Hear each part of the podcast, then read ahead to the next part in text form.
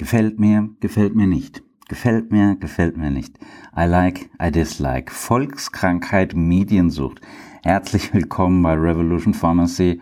Heute habe ich ein ganz brisantes Thema auf der Karte. Es geht um die Mediensucht, um Kommunikation, Social Network, Spiele, Video, Pornografie. Weil der Medienkonsum, der hat mittlerweile alle Lebensbereiche erobert, hat sich gerade im letzten Jahr durch Corona nochmal stark gesteigert. Jetzt werden viele sagen, na ja, das ist der digitale Durchbruch. Mag sein, aber im anderen Fall sehe ich auch, wie Selbstwert, wie Mitgefühl, wie Beziehungen und Engagement den Bach runtergehen und das darf nicht sein.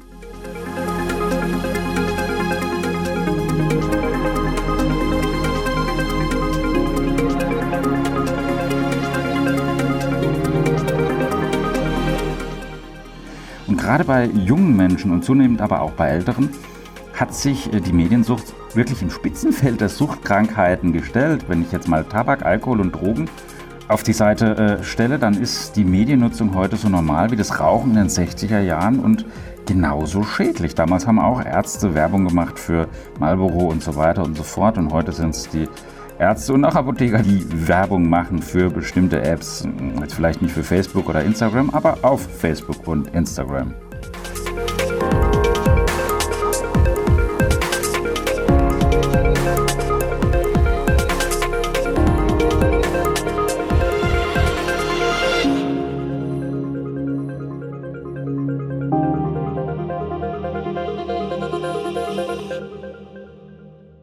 Gehirn, das hat eine ständige Reizaufnahme, du hast so Konzentrationshopping und ständig Dopamin, on, off, on, off, Dopamin, Dopamin, Dopamin.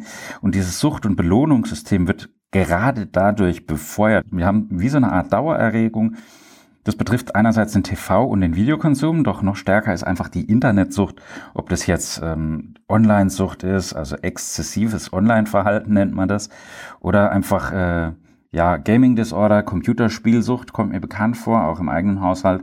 Oder eben die Online-Sexsucht und Abhängigkeit von sozialen Medien wie Instagram, TikTok, WhatsApp, YouTube, Facebook, was natürlich jeder äh, bestreitet und auch keinen betrifft. und in jüngster Zeit kommen da auch noch Videochats dazu. Und alles dreht sich um den nächsten digitalen Kick. Dopamin macht mega, mega abhängig.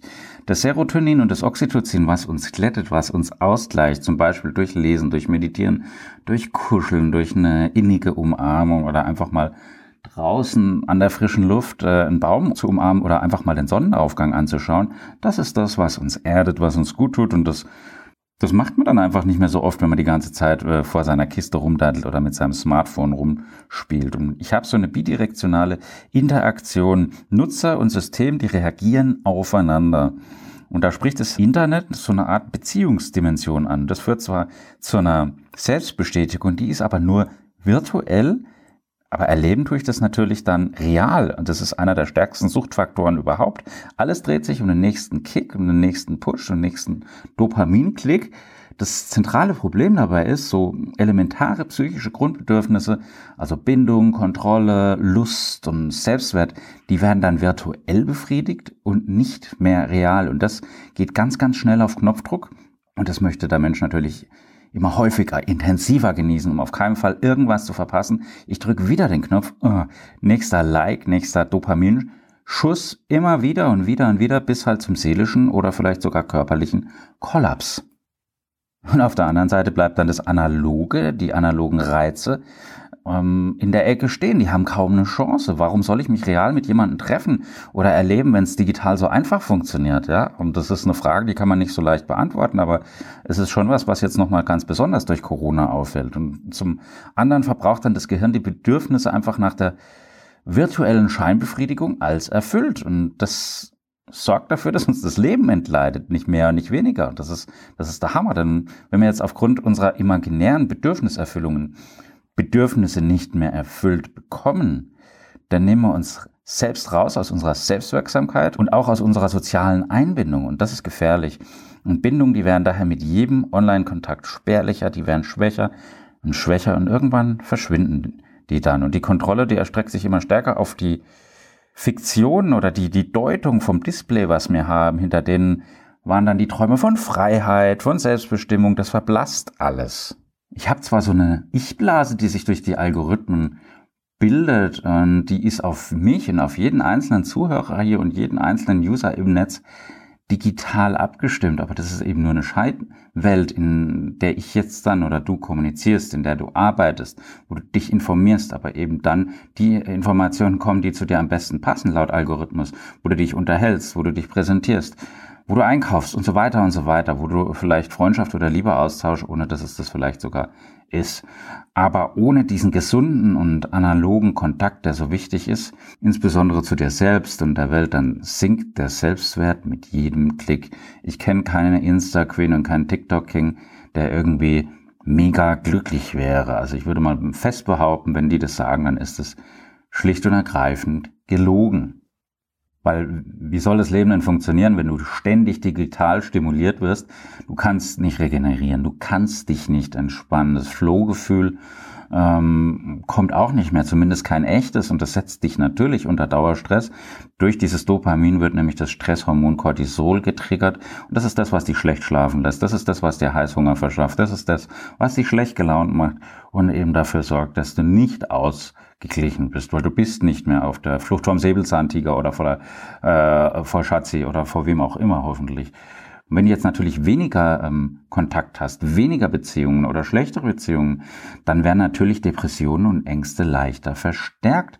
Und das heißt, die häufigsten und am stärksten zunehmenden psychiatrischen Erkrankungen, die korrelieren ganz eng mit dem Grad der Mediennutzung. Da ist wirklich was dran. Und auch natürlich von der Unfähigkeit, auf diese Medien zu verzichten.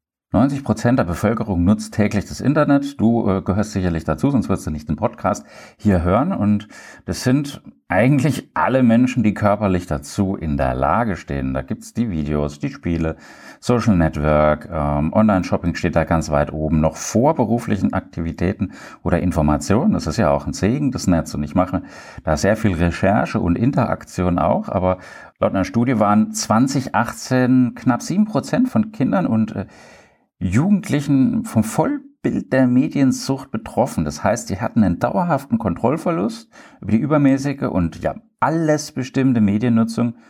Und die haben eine Internetnutzung von 20, 30, manchmal 35 Stunden pro Woche. Keine Gewerkschaft würde das dulden, dass man so viel arbeitet. Natürlich on top zur Schule oder zur Arbeit. Aber da ist es so. Und warum gibt es da nicht eigentlich so eine Gewerkschaft für Kinder, für Internetkonsum? Wäre ja mal was.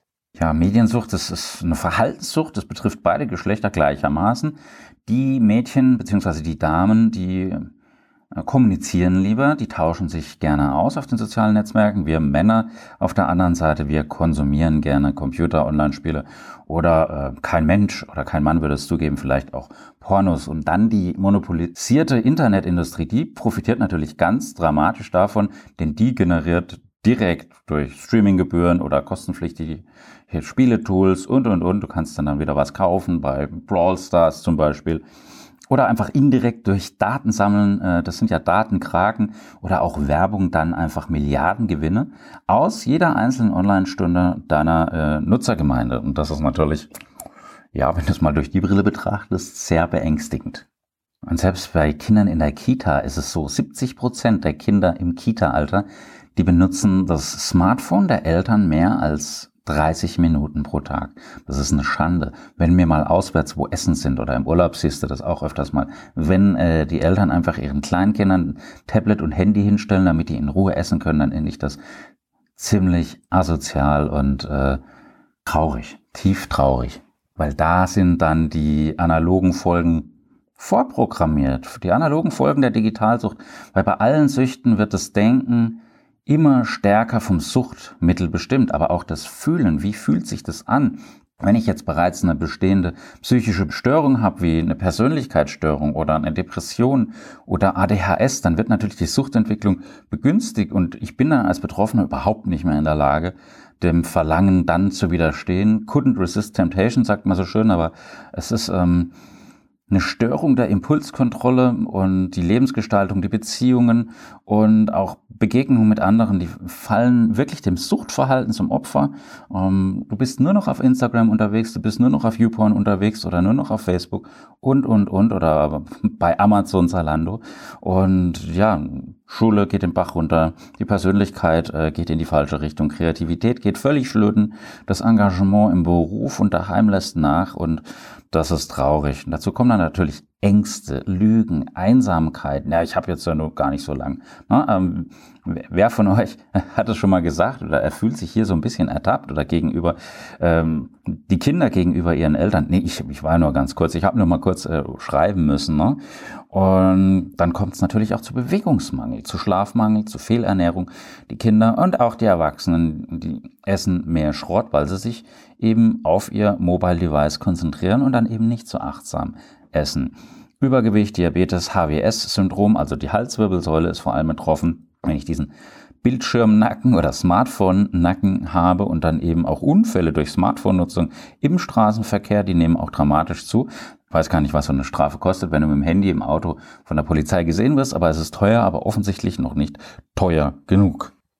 Die Optiker freut's übrigens, weil äh, Kurzsichtigkeit, das ist mittlerweile Normalität äh, in der digitalen Welt, auch bei Kindern. Da gab es tatsächlich in einer chinesischen Stadt, ich hoffe, ich spreche das richtig aus, Shandong, klingt gut, Shandong, da ist bei den Sechsjährigen die Kurzsichtigkeit im Jahr 2019 auf 2020 von 6 auf 21 Prozent gestiegen. Die Kurzsichtigkeit hat sich durch Homeschooling und private Bildschirmnutzung durch Datteln mehr als verdreifacht bei Kindern in Shandong. Ich würde mal sagen, in Waldönn, wahrscheinlich auch in Frankfurt und wo auch immer du äh, gerade unterwegs bist. Und das ist krass. Ja, die Optiker freut's. Ich persönlich finde das äh, sehr befremdlich. Und jetzt zu uns äh, Pfarrers, äh, Brüdern und Töchtern. 68 Millionen Anfragen äh, pro Tag in Deutschland. Ähm, das ist rund ein Viertel aller äh, Anfragen. Das sagt zumindest die Techniker Krankenkasse. Die geht in den Bereich Pornografie. Nun, das ist der Trieb, das ist die Biologie. Mein Gott, ähm, ich will da nicht werten, aber wenn du dann siehst, dass äh, allein schon Pornhub 115 ähm, Millionen tägliche Besuche bekommt und Uploads von 1,4 Millionen Stunden, das sind weit über 100 Jahre, ähm, dann ist es schon ein Brett. Und Deutschland ist da weltführend und für 12 bis 13 Prozent des weltweiten Pornotraffics im Internet verantwortlich. Also nicht unwahrscheinlich, dass du da irgendwo schon mal eine Spur hinterlassen hast. Nicht nur, dass da die Lustkicks äh, ja ohne Vorspiel, ohne Liebe, aber dafür in Intensität, Spielart und Perfektion ist ja alles ganz perfekt im Netz funktioniert auf der einen Seite und dann hast du nichts Partnerschaftliches, nichts Sinnliches oder äh, keine Intimität mehr dahinter. Und gleichzeitig wird hier dieses gesellschaftliche Verständnis von Erotik und Partnerschaft geprägt und zwar völlig falsch. Und Kinder sind im Durchschnitt zehn oder elf Jahre alt, wenn die das erste Mal ungewollt, in, in Klammern oder eben nicht, ein Pornovideo sehen. Und dann sind es äh, entscheidende Aufklärungsschritte, wo ich noch in der fünften Klasse im Biologieunterricht wirklich äh, vor Schamesröte angelaufen bin und nicht drüber reden wollte. Da wurden mir auch damals nicht abgefragt, das war tabu. Das war vielleicht auch ein bisschen zu spießig, aber nichtsdestotrotz ein Zehnjähriger sollte auf gar keinen Fall, darf auf gar keinen Fall Zugang zu Porno-Videos haben. Das geht nicht. Das ist nicht duldbar. Und wenn das dann deine ersten intensiven sexuellen Erfahrungen sind mit zehn auf Pornhub, dann ist Ende Gelände. Eigentlich geht ja der Trend eher zu sexueller Abstinenz oder zum Single-Leben und so eine dauerhaft lebendige, achtsame, befriedigende und sinnliche Intimität mit einem realen Gegenüber, das scheint nur noch für die wenigsten Paare irgendwie realisierbar. Aber Gleichzeitig häufen sich die sexuellen Störungen, gerade eben bei uns Männern, auch bei jüngeren Männern, mit erektiler Dysfunktion. Das heißt, wir kriegen dann einfach keinen hoch. Wir kriegen keinen hoch und sind gleichzeitig auf Tinder, auf ähm, Parship alle elf Sekunden. Und die haben Hochkonjunktur und mehrere Millionen Mitglieder in Deutschland. Und ein Drittel der Bevölkerung hat es tatsächlich schon mal solche Dating Apps benutzt und das ist natürlich während Corona noch mal dramatisch angestiegen. Durch die Kontaktbeschränkungen ist dann auch völlig menschlich und nachzuvollziehen. Ähm, auf der einen Seite hast du die Möglichkeit, einen Partner zu finden, wo du sonst äh, ja keine Gelegenheit hast oder wenn du sonst in der Bar, in Disco, in einer anderen Lokalität erstmal so ausloten müsstest, ähm, wer ist denn jetzt da ideal, wer hat denn die ideale Molekularstruktur, wer fällt denn in dein Beuteraster? Wenn du als Single allein unterwegs bist, bist du vielleicht zu schüchtern oder ein anderer ist schneller oder es ist alles gar nicht so leicht, aber im Netz ist es dann viel zu leicht, viel zu schnell und innerhalb äh, weniger Tage hast du dann mehrere Partner, Partneranwärterinnen, mit denen du dich kontaktierst, Status checkst und ja, beim zweiten Treffen wird es dann schon intim und ja, das äh, ist dann alles gar nicht mehr so exklusiv und äh, gar nicht mehr so schön. Die Frage, die sich hier letztendlich stellt, bist du glücklich? Bist du glücklich und bist du auf dem Weg dahin, glücklich zu werden? Weil irgendwie müssen wir das Leben wieder lernen. Ich brauche ein paar Schritte aus der digitalen Abhängigkeit und wie das funktioniert, erzähle ich dir jetzt. Das sind zwei Schritte, die sind so banal sie auch klingen, so schwierig sind sie auch. Um, wie kommst du aus der Spirale der Abhängigkeit heraus? Du musst dieses Problem erkennen. Bei Jugendlichen zum Beispiel mit Hilfe von einem Selbsttest und natürlich der Ausstiegswille. Wenn es jetzt ein Minderjähriger ist, sorry, äh, Kids, dann ist es der Wille der Eltern. Und erst wenn die beiden Voraussetzungen gegeben sind, dass du dieses Problem erkennst und dann das da raus willst oder deine Eltern wollen, dass du da raus willst, dann gibt es zahlreiche weitere Möglichkeiten, da rauszukommen. Das sind dann Beratungsangebote, du kannst Selbsthilfegruppen besuchen, es gibt mittlerweile Therapieangebote für Betroffene, es gibt lustigerweise auch Apps, ähm, äh, vor allem Achtsamkeits-Apps und Meditations-Apps, aber auf der anderen Seite gibt es auch Apps, die dann dafür sorgen, dass dein Handy einfach mal die nächsten zwei Stunden stumm ist. Und die beste Funktion am Handy, finde ich, ist immer noch der, der Flugmodus oder der Nicht-Stören-Modus. Und das nennt man dann eben Medienfasten oder Digitalfasten. Und du kannst nach einem strukturierten Tagesplan vorgehen. Das ist natürlich nicht leicht für jemanden, der 35 Stunden und top daddelt oder sich Pornos reinzieht. Da gibt es tatsächlich ambulante Verhaltenstherapien oder stationäre Angebote, wie auch eine Suchtklinik oder eine Psychosomatik. Und das ist natürlich dann ein Ultima Ratio, aber offensichtlich ist es mehr denn je nötig. Und deswegen ist für uns Eltern ganz wichtig, gerade bei Kindern und Jugendlichen, da ganz klare Demarkationslinien zu setzen, so spießig das für die auch ist. Und wenn mich meine Kinder jetzt auch dafür hassen, was ich hier sage, aber das Gehirn, das kann auch nicht ausreichend zwischen Realität und Virtualität unterscheiden und wird durch täglichen mehrstündigen Online-Konsum beeinträchtigt und zwar irreversibel.